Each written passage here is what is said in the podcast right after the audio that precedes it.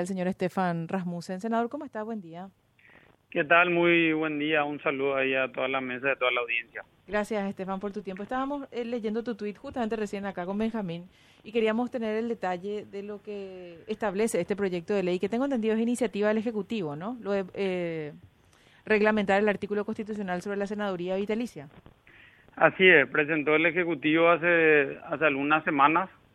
Eh, bueno, y realmente es sorprendente, digamos, lo que plantea del tema de, de, la renuncia de la senaduría vitalicia y eso habilita nuevamente a los expresidentes eh, a ser candidatos a senadores o diputados activos y estar nuevamente en la línea de sucesión. Entonces, eso hacía referencia referencia el tweet y bueno, básicamente cuando uno lee el diario de sesiones y demás, eh, claramente se establecía que los expresidentes eh, de la República no, no puedan entrar nuevamente al Congreso porque entran a la línea de sucesión de la presidencia de la República.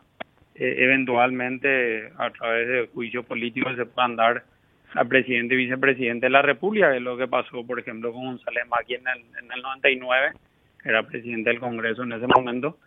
Eh, entonces, por eso es que la Constitución establecía ese, esa figura de la senaduría vitalicia, donde los expresidentes tienen voz, pero no voto, pero por sobre todas las cosas le impedía eh, estar nuevamente o acceder nuevamente a la presidencia de la República. ¿Y esta propuesta se va a tratar en este periodo parlamentario, senador, o ya pasa el siguiente? Estaba en el orden del día del jueves. ¿Del jueves eh, pasado? no, de este jueves. Ah, de este jueves pero finalmente ayer en mesa directiva logramos postergar hasta que tenga dictamen de asuntos constitucionales. Eh, veremos si es que meten el jueves que viene, ¿verdad? Pero claramente el presidente Mario Abdo está eh, haciéndolo y empujando este proyecto de ley. ¿Y qué, cuál es la lectura? ¿Quiere ser candidato en el 2028? Sí, probablemente. Probablemente. Pero no solamente él, o sea, independientemente de, de quién sea la figura. Todos los presidente. Claro, así es. Pero sobre todo porque él venía con un discurso muy fuerte de que esto era inconstitucional, ¿verdad? Y en contra de Horacio Carte y esto y lo otro. Finalmente pisa, eh, digamos, con los hechos todas las palabras y los discursos.